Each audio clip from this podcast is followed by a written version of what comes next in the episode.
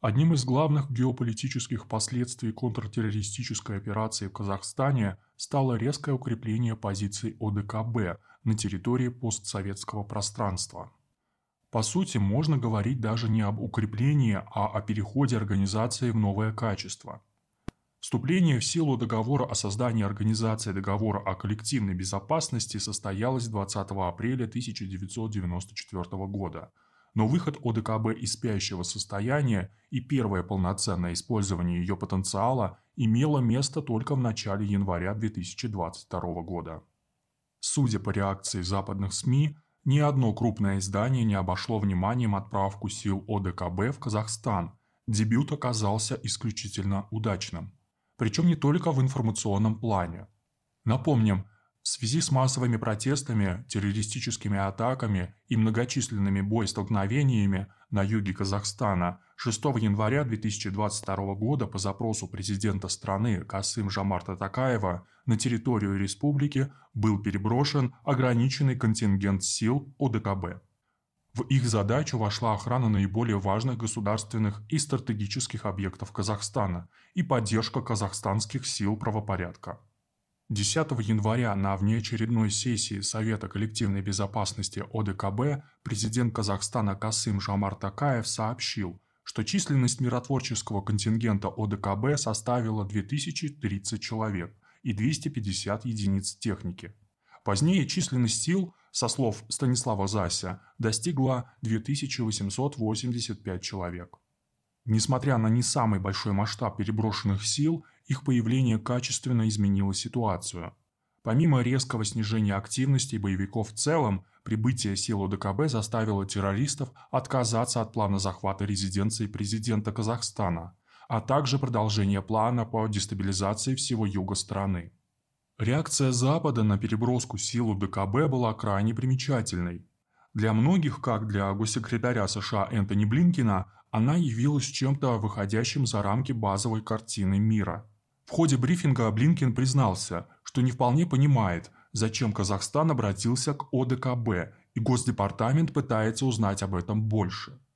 Низкий уровень компетентности госсекретаря США может оправдываться коллективной позицией западных СМИ, которые тоже не были склонны воспринимать УДКБ как нечто стоящее внимания. Зато после оперативного развертывания сил ОДКБ в большинстве авторитетных СМИ появились статьи с заголовками вроде «Что такое ОДКБ?». Западные политики и аналитики в основном отвергают ОДКБ как неубедительную попытку подражать западным организациям, таким как НАТО. Политики США и НАТО отказались сотрудничать с ОДКБ или рассматривать ее как организацию региональной безопасности, чтобы избежать придания ей легитимности – так пишет The Washington Post. Теперь же с ОДКБ пришлось считаться. Хотя понимание роли ОДКБ остается превратным. ОДКБ является примером того, что специалист по международным отношениям Рой Эллисон называет «защитной интеграцией», также пишет The Washington Post. Будучи якобы военной организацией, ОДКБ выполняет более важную роль, защищая авторитарные правительства путем укрепления региональной культуры взаимодействия – нормативных связей и коллективной политической солидарности, возмущается издание. И добавляет, эта неделя, возможно, изменила Казахстан навсегда. Вмешательство России под эгидой ОДКБ кристаллизирует текущую тенденцию. Региональные организации и лидеры во всем мире укрепляют автократии и продвигают нелиберальные нормы и практики. Если перевести эту риторику на нормальный язык, то получается следующее – УДКБ стало первым и эффективным примером того, как региональные государственные объединения эффективно выстраивают собственные, независящие от Запада, сферы коллективной безопасности. И эта коллективная безопасность действительно работает, намного лучше и быстрее, чем западные структуры, созданные формально для тех же задач.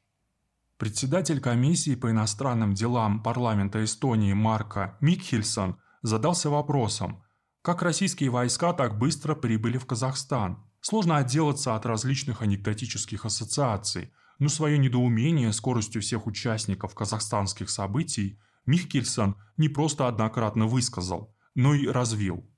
Цитата Михкельсона. «Есть два критически важных вопроса о беспорядках в Казахстане.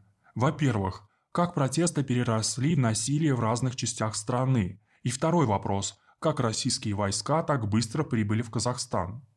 Вполне возможно, что в данном случае у эстонского парламентария резонируют опасения, ранее высказанные американским экспертом в области конфликтологии Себастьяном Робином. В своей статье для The National Interest конфликтолог приходит к выводу, что Россия при нужде может захватить Прибалтику за полтора дня.